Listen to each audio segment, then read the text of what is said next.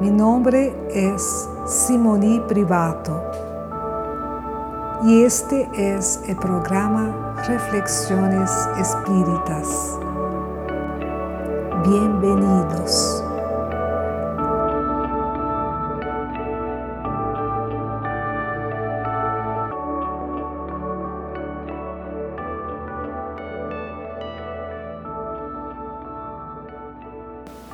Será que o Espiritismo consiste em ideias supersticiosas que exaltam lo sobrenatural? Allan Kardec nos aclara esse tema em la obra que é o Espiritismo, capítulo 1, breve conferência espírita, segundo diálogo.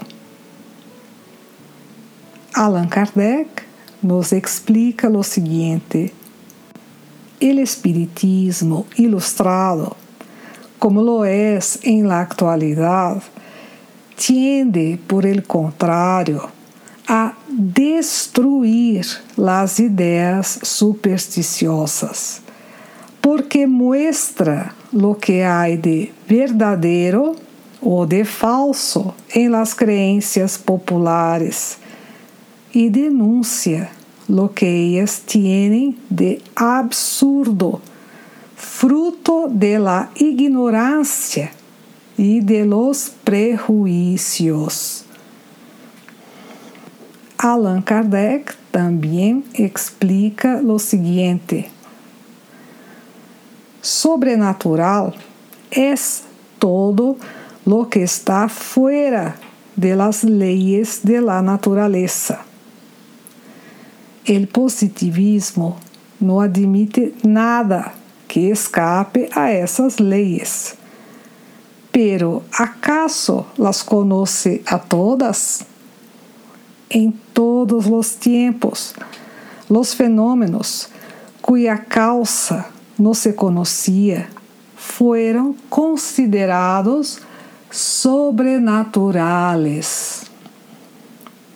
No obstante, cada nueva ley descubierta por la ciencia hizo retroceder los límites de lo sobrenatural.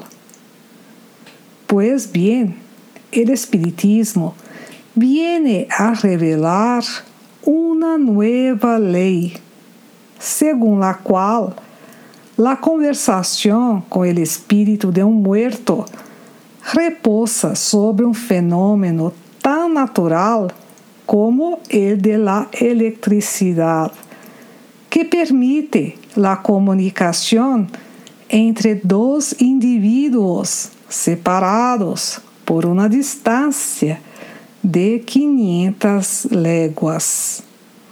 Lo mismo ocorre com os demais fenômenos espíritas. El espiritismo repudia en lo que le concierne todo efecto maravilloso, es decir, que esté fuera de las leyes de la naturaleza. No hace milagros ni prodigios, sino que explica, en virtud de una ley, ciertos efectos que hasta agora eram considerados milagros e prodígios, e por isso mesmo demonstra sua possibilidade. Por conseguinte, o Espiritismo amplia o domínio da ciência e por isso ele mesmo se convierte em uma ciência.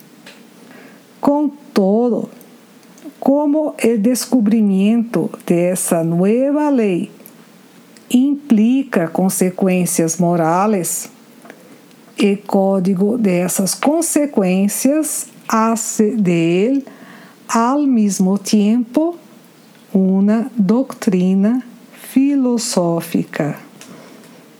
Em suma, queridos amigos, constatamos que o Espiritismo nada tiene que ver com superstição, con lo sobrenatural. Es uma doutrina filosófica com consequências morales, basada em hechos estudiados mediante um método rigoroso. E assim recordamos que para conhecer o Espiritismo é necessário estudar as obras de Allan Kardec. Les agradeço imensamente a atenção e les desejo muita paz.